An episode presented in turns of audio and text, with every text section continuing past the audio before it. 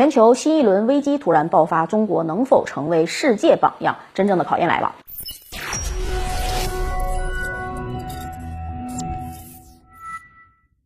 大家好，欢迎收看《丽人说开讲》，我是马岩。可能大家都已经亲身感受到了，今年的冬天不仅来得早，而且是来势非常猛。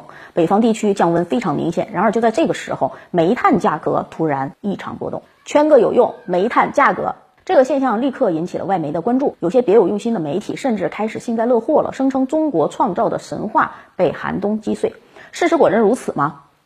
如果中国真的这么容易被击倒，那么西方恐怕早就灰飞烟灭了。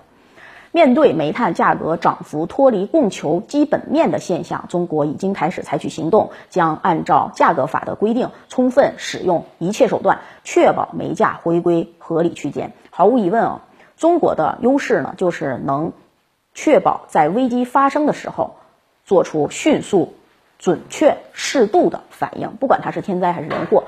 都能够确保将其控制在一定范围内，不会对全局造成进一步的负面影响。所以，西方媒体用不着这么急的下结论，用中国暂时困难给西方找台阶。虽然表面上看着是涉及供应链和物价上涨因素，但双方问题的本质完全不同。先说能源价格上涨的问题，中国煤价出现较大幅度的这种涨幅，是因为提前入冬，导致了冬季取暖，用煤需求高峰早于其他年。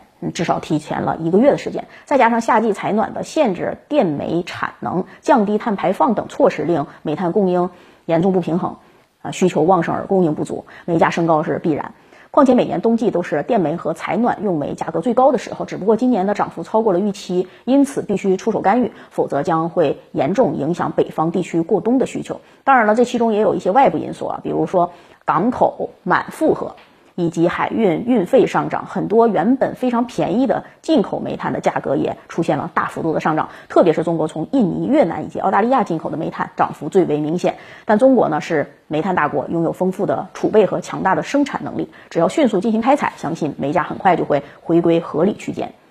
相比之下，很多北半球国家出现大范围的能源短缺，将会导致他们今年冬天会格外寒冷。与中国不同的就是，他们的能源短缺是疫情控制不力，外加全球供应链混乱两方面因素相互影响下产生的结果。而且这两个问题不解决，能源短缺问题就无法得到改善。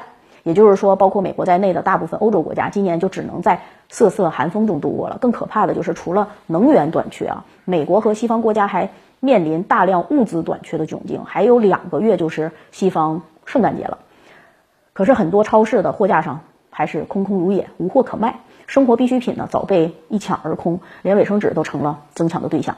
除了物资短缺，西方现在还面临严重的通胀问题。通货膨胀和大面积的人力资源缺乏的问题，这些都是跟疫情控制失败以及错误的对华脱钩政策破坏供应链的行为有密切关系。要解决这些问题，绝对不是一时半会儿的事情。预计未来一到两年内，各种短缺问题都将成为常态，会进一步的刺激通货膨胀，由此引发各种难以预料的社会问题。总之呢，不管国外能不能做好，我们中国。首先要用最快的速度把问题控制住，再次向全世界展示我们无与伦比的优势，这是比战胜疫情更为伟大而瞩目的成就。因为这项工作是最考验国家实力的，东西方或许由此真正的拉开差距，让中国成为全球学习的榜样和追赶的目标。好，今天的节目咱们就到这里，感谢大家收看，我们下期节目再见。